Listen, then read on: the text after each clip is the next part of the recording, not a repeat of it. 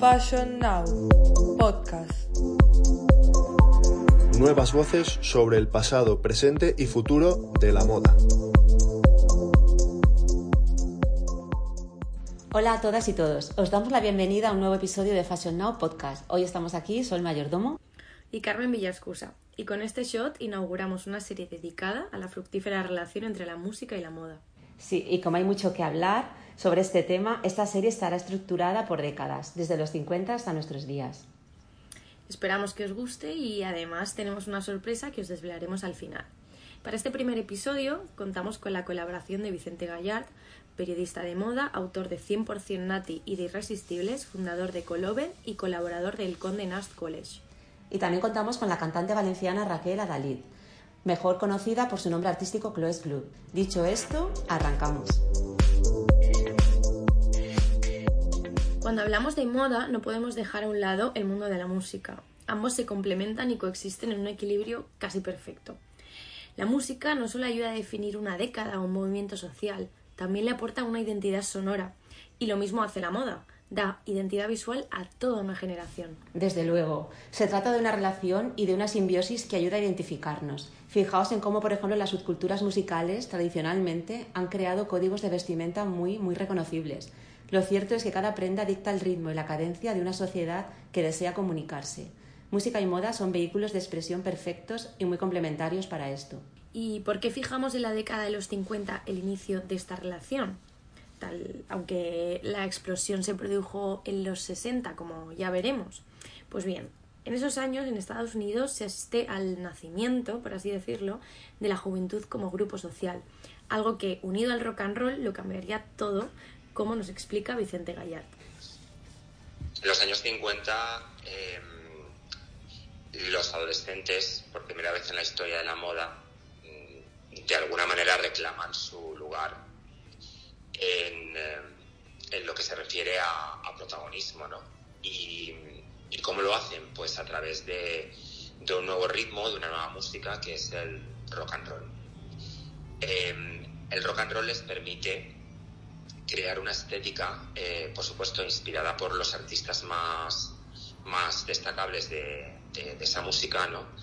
Eh, pero al fin y al cabo desarrollar una estética que cambiaría completamente su, su armario, es decir, el armario de los adolescentes. Una estética que, pues bueno, frente a, los padres y a un poco las, eh, las eh, digamos, eh, las autoridades, por así decirlo, pues resultaba rebelde, ¿no? Resultaba como, como un acto de rebeldía. Pero todo iba un poco en el mismo pack, quiero decir, que, que para ellos el rock and roll les hacía sentir una energía que hasta el momento no, lo habían experimentado y, esas nuevas prendas, esa nueva ropa, pues también les hacían sentir algo diferente, ¿no? Eh, les hacían sentir rebeldes, ¿no? Y bueno, pues eh, es un poco el, el, comienzo, ¿no? El germen de lo que, de lo que es el, el hacer, ¿no? Entre la moda y, y la adolescencia. Antes de continuar con los 50 y con el rock and roll, me gustaría hacer un pequeño inciso para hablar del fenómeno flapper, que a mí me chiflan. Las llamadas hijas del jazz, las baby jazz, en los años 20 surgieron como una primera manifestación de la relación música-moda. Además, las flapper lideraron el primer paso a la revolución sexual femenina. Pues sí, la verdad es que fue una década maravillosa, a mí me encanta también. La flapper se bajó el escote, se subió la falda y borró la cintura de avispa. Un gran cambio que además también estuvo marcado por la libertad y el disfrute. Exacto, y exponente de ese look andrógino y garzón de las flapper fue la mismísima Coco Chanel. Ahora, en estos momentos, en actualmente estamos viviendo una época muy disruptiva que puede provocar esa necesaria creación transgresora que ya se vivieron en los años 20 del pasado siglo. Pero bueno, volvamos a los 50 y a la oleada de energía joven que tomaba protagonismo mientras enloquecía al ritmo de un nuevo género musical nacido en la década, el rock and roll. Mezcla de música negra y ritmos pegadizos, de blues, de country, de música popular, todo ello unido a un espíritu maníaco, como diría Chuck Berry. El rock and roll tuvo un papel fundamental, fue elemento ocasionador de todos los malestares, las inquietudes y los deseos de una juventud deseosa de cambio. Pues sí, es que desde sus orígenes el rock supuso toda una revolución. No solo desde el punto de vista musical, sino también social, estético e incluso antropológico. Fueron muchos los artistas y las bandas de rock and roll. Eh, Buddy Holly, Jerry Lee Lewis, Johnny, Johnny Cash, Chuck Berry, Little Richard, por nombrar a algunos. Pero por encima de todos destacó la figura de Elvis Presley, que bueno, no fue pionero ni fue el más innovador, no tenía un dominio excepcional de la guitarra y tampoco componía canciones. Eso es verdad. Así dicho, parece que no fuera nadie importante, Carmen. A ver, no, todo lo contrario, fue crucial y su manera de interpretar las canciones, unida a su voz excepcional y a su carisma, posibilitaron que el rock and roll se afianzara y se extendiese. Y bueno, a ver, eh, puede que también ayudara un poco el hecho de que fuera blanco. Bueno, sí, ayudó y ayudó muchísimo ayudó, mucho a que se extendiera el rock and roll. Recordemos que los Estados Unidos en los 50 vivían una gran segregación racial. Bueno, pues hablemos del fenómeno Elvis, de su música, de su personalidad, de su influencia en los jóvenes y en la moda. Y es que con Elvis el rock and roll da el gran paso hacia una cultura de masas, consumida principalmente por la juventud, y que se extiende más allá de la música. Con él, el rock and roll se asienta como una forma de rebeldía ante el orden establecido y despliega su fuerza en la moda, el lenguaje, el baile, el arte, la literatura, la sexualidad. Bueno, el rock and roll, forever. Lo que el rock necesitaba en aquel momento para despegar era un, héroe universal, un símbolo. Y Elvis evidentemente consiguió darles todo esto y mucho más.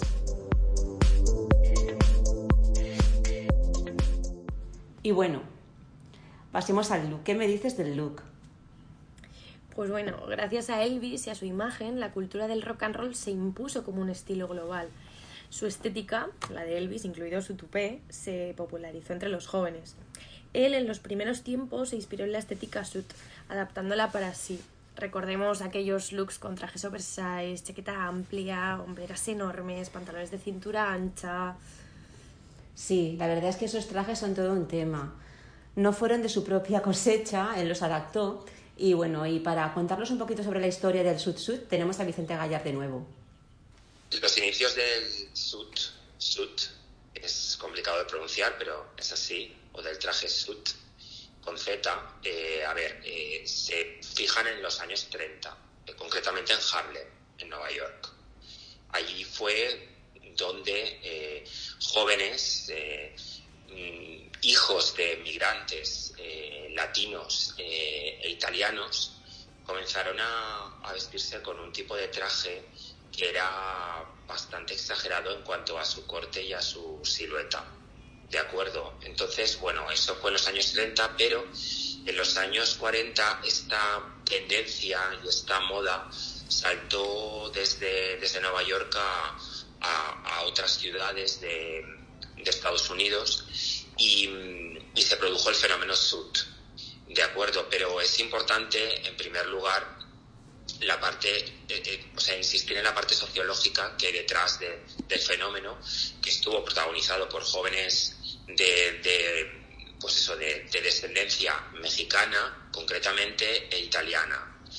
Y, luego insistir un poco en, en que se trataba de un, de un tipo de traje que ante todo intentaba llamar la atención, ¿no? Algo que, que, bueno, pues que en la moda masculina no era muy habitual. Entonces, por esto es tan importante el fenómeno suit para, para, para otras, otros, eh, pues otros estilos que luego en el menswear aparecieron y que, que incluso pueden llegar hasta los años 70 con, con pues bueno, con, con por ejemplo, el, la aparición de David Bowie y el estilo glam me explico, ¿no? Entonces, bueno, eh, hay una conexión, ¿no? Entre, entre esa actitud, ¿no?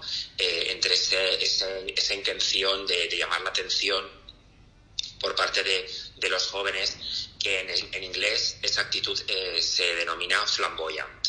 Es una palabra que define muy bien pues lo que es llamar la atención a través de determinadas prendas, a través de la moda. Bueno, pero volviendo a Elvis. Durante la década su estilo fue acogiendo otras prendas que se popularizaron en la época. La cazadora de cuero, los mocasines con calcetines blancos, las camisas en todas sus formas, los jerseys de punto y los jerseys de cuello vuelto, las cazadoras más sports, los jeans. Así, su música al final iba asociada a un estilo y a una imagen que cada vez era más poderosa, casi como si fuera una marca. Evidentemente no se trataba de ese uso tan estudiado que hace hoy en día la industria de la música del estilismo.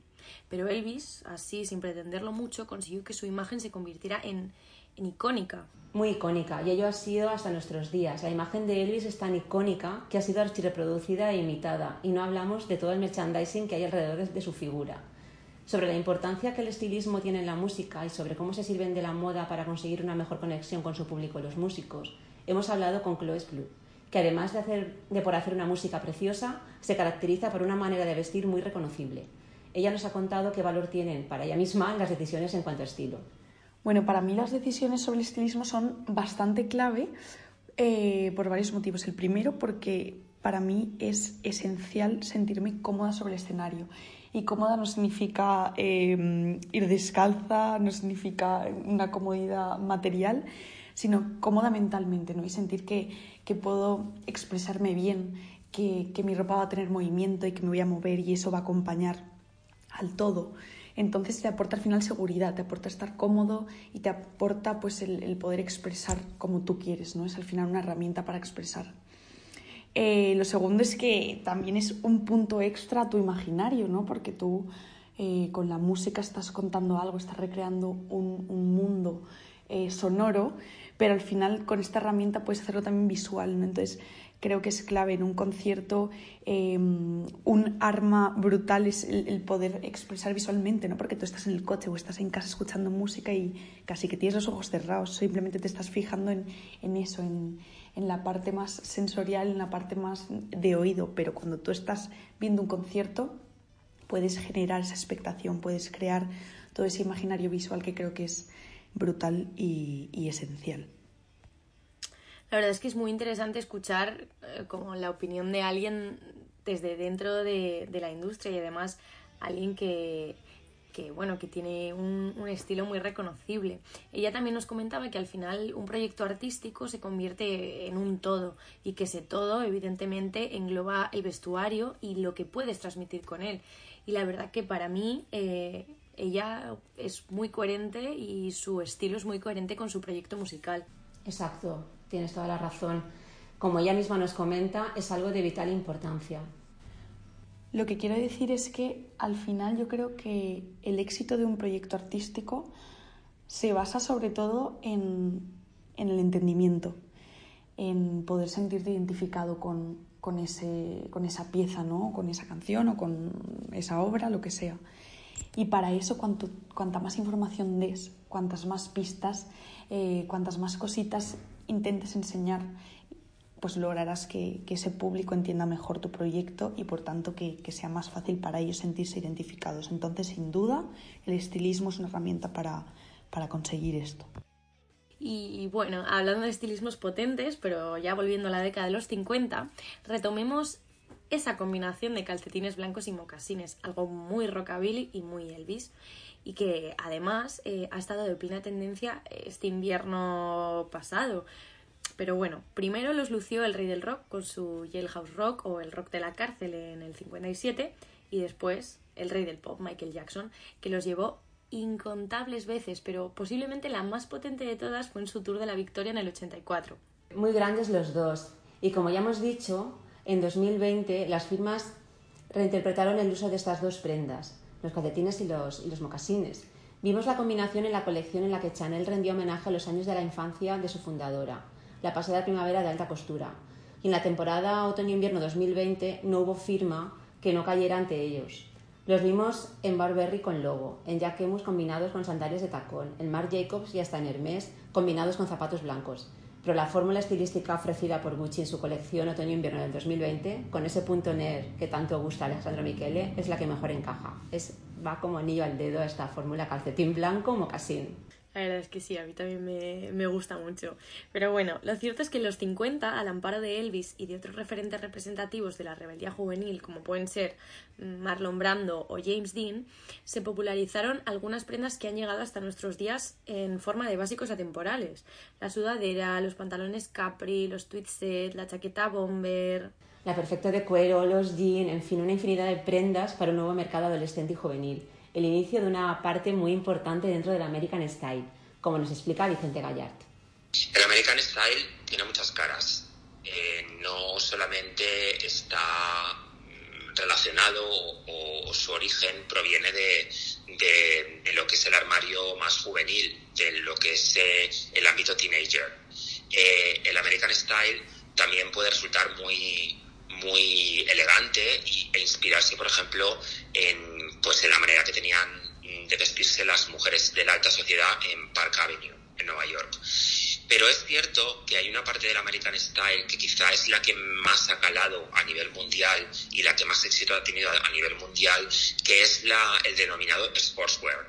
El sportswear es un invento americano y ese, ese, ese tipo de moda sí que proviene directamente de los años 50 y del, del ambiente college, es decir, de los ambientes universitarios eh, en los cuales eh, pues se, empezó a, se empezaron a popularizar un tipo de prendas eh, pues que, luego se han convertido en, básicos y en clásicos de, la moda sport, tanto femenina como masculina. Por ejemplo, la cazadora bomber, por ejemplo, la camiseta o el jersey de polo, los eh, shorts. Eh, por ejemplo, las sneakers, pero las eh, más eh, las más básicas, es decir, las sneakers blancas, por ejemplo, es, sería un, un buen ejemplo respecto a accesorios. También otro tipo de, de, prendas como los diferentes tipos de jerseys que podemos encontrar, pues el jersey de, cuello de pico eh, proviene también de, esa época y de ese ambiente. Eh, la sudadera con cuello caja, con cuello cerrado, también proviene, proviene de, ese, de, ese, de ese ambiente college y pertenece a, a la moda sport. Entonces es cierto que el American Style eh, gran parte de, su, de su éxito y de, su, y de la gran influencia que, ha ejercido en, la historia de la moda, pues se basa en, este tipo de prendas que provienen de los años 50 y de, y de los ambientes college. Pero insisto, hay otras caras del American Style. Por cierto, que no hemos hablado de esto. ¿Qué estaba sucediendo en el París de la alta costura, circuito oficial de la moda, mientras pasaba todo esto en Estados Unidos? Muy buena pregunta. Pues antes de los 60 la moda solo llegaba a la alta sociedad. Hasta los, hasta los 50 nadie hablaba de juventud y precisamente entre los jóvenes, lejos de los salones de alta costura y la alta sociedad, es donde se empieza a gestar el gran cambio. Esto supuso el fin del modelo de transmisión vertical que había dominado los, los mecanismos de, la, de generación de modas durante siglos. La moda se creaba en los salones de alta costura y de ahí bajaba a la calle. Pero en 1960, Yves Saint Laurent, en su última colección para Christian Dior, se convirtió en el primer diseñador en llevar a la calle, perdón, en llevar la calle a una colección, la colección Beat. Así es, y, y, además en los 50, al mismo tiempo que se estaba gestando todo este cambio, que bueno, acabaría por eclosionar en los 60, también triunfaba en contraposición el New Look de Christian Dior. Al final, tras una época marcada por la escasez de la guerra, este nuevo look devolvió a los armarios femeninos em, ese gusto por el glamour, por el lujo, por la feminidad marcada. Y otro importante referente de este new look eh, francés fue Pierre Balmain. Exacto. Respecto a Balmain, es cierto que fue un referente del new look en los 50. Sin embargo, y como curiosidad, en los primeros años del siglo XXI, Balmain, capitaneado por Christophe de Carnen, viró hacia una estética desenfadada, sexy y muy de rock and roll. Estética que ha seguido su sucesor y actual director creativo Olivier Rostein. Actualmente hay mucho de rock and roll en Balmain. Básicamente es, su seña de identidad.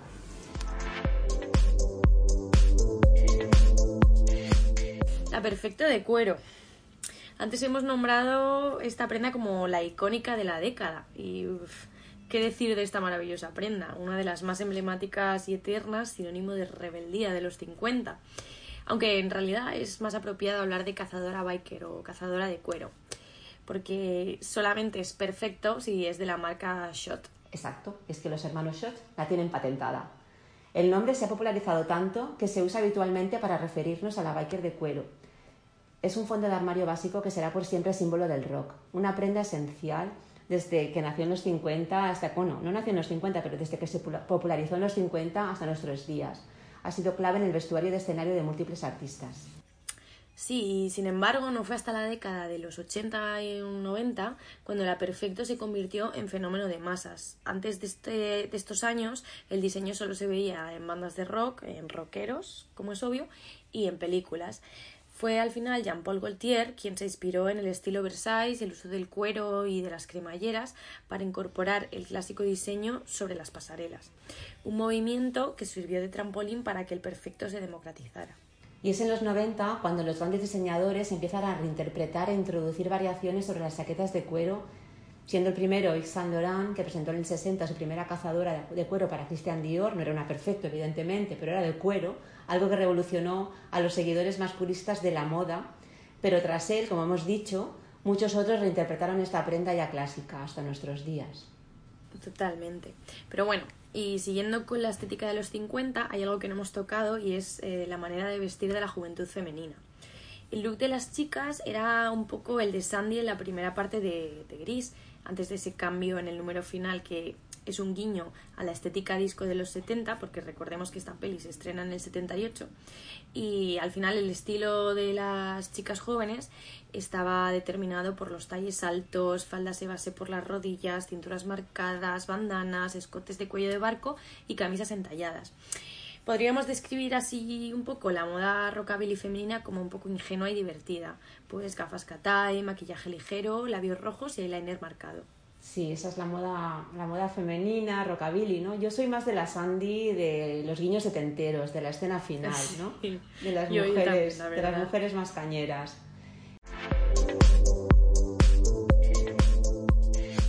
Y bueno, vamos llegando al final de la década. En el 58, Presley había sido reclutado por el ejército. Buddy Holly, junto a Richie Valens y Big Booper, habían muerto el 3 de marzo del 59 en un accidente terrible de aviación. Pasó esa fecha a la historia como el día que murió la música. Y por otra parte, Little Richard se había, inclinado, se había inclinado hacia la religión. En fin, que la era dorada del rock and roll se estaba agotando. Madre mía, la verdad es que fue todo como muy de golpe. Pero bueno, lo que estaba por llegar era muy grande, porque venía empujando fuerte la década de mayor influencia en la historia reciente, los 60. Y así veremos en el siguiente shot como los Beatles y los Stones, entre otros, tomaron el relevo. ¿Y qué relevo? Pero bueno, antes de despedir este shot, queremos hacer una referencia a un aspecto de la relación música y moda muy, muy interesante y que todavía tiene mucho camino por explorar. Música-moda en el plano del marketing. Sabemos que es algo esencial, por ejemplo, en los desfiles. La música, la música es fundamental para crear la atmósfera que los diseñadores quieren transmitir. Es un aliado perfecto para el branding. Así pues, la música, más allá de esa relación histórica, sociológica e incluso política que puede tener con la moda y viceversa, es tremendamente poderosa como herramienta al servicio de la comunicación de una marca. Totalmente, Sol. Es más, es algo que durante el confinamiento se, se visibilizó en gran medida. La moda y la música han encontrado como nuevas formas de asociarse y relacionarse durante estos tiempos. La música tiene ese poder de influir en el estado de ánimo de los consumidores y crear asociaciones mentales muy poderosas que los hacen más receptivos a los mensajes de las marcas. Sí, el audio es un mercado todavía relativamente sin explotar por las marcas. No han aprovechado todavía las oportunidades del audio como lo han hecho con las imágenes. Pero vamos, se están poniendo las pilas. Por ejemplo, numerosas firmas han lanzado listas de reproducción sirviéndose de un nuevo canal para acercarse a su audiencia. Sí, totalmente. Este es el caso, por ejemplo, de Marc Jacobs y sus Monday Mixtapes, que fue una serie de playlists curadas por amigos de la marca como Sofía Coppola, que el diseñador estuvo compartiendo durante pues poco más de un mes. Sí, sí, son muchos más, aparte de Marc Jacobs, los que, los que, utilizaron, los que utilizan este medio.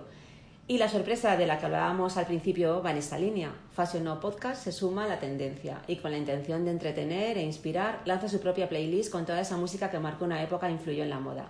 Desde ya podéis seguirla en el Spotify de Fashion Now Podcast.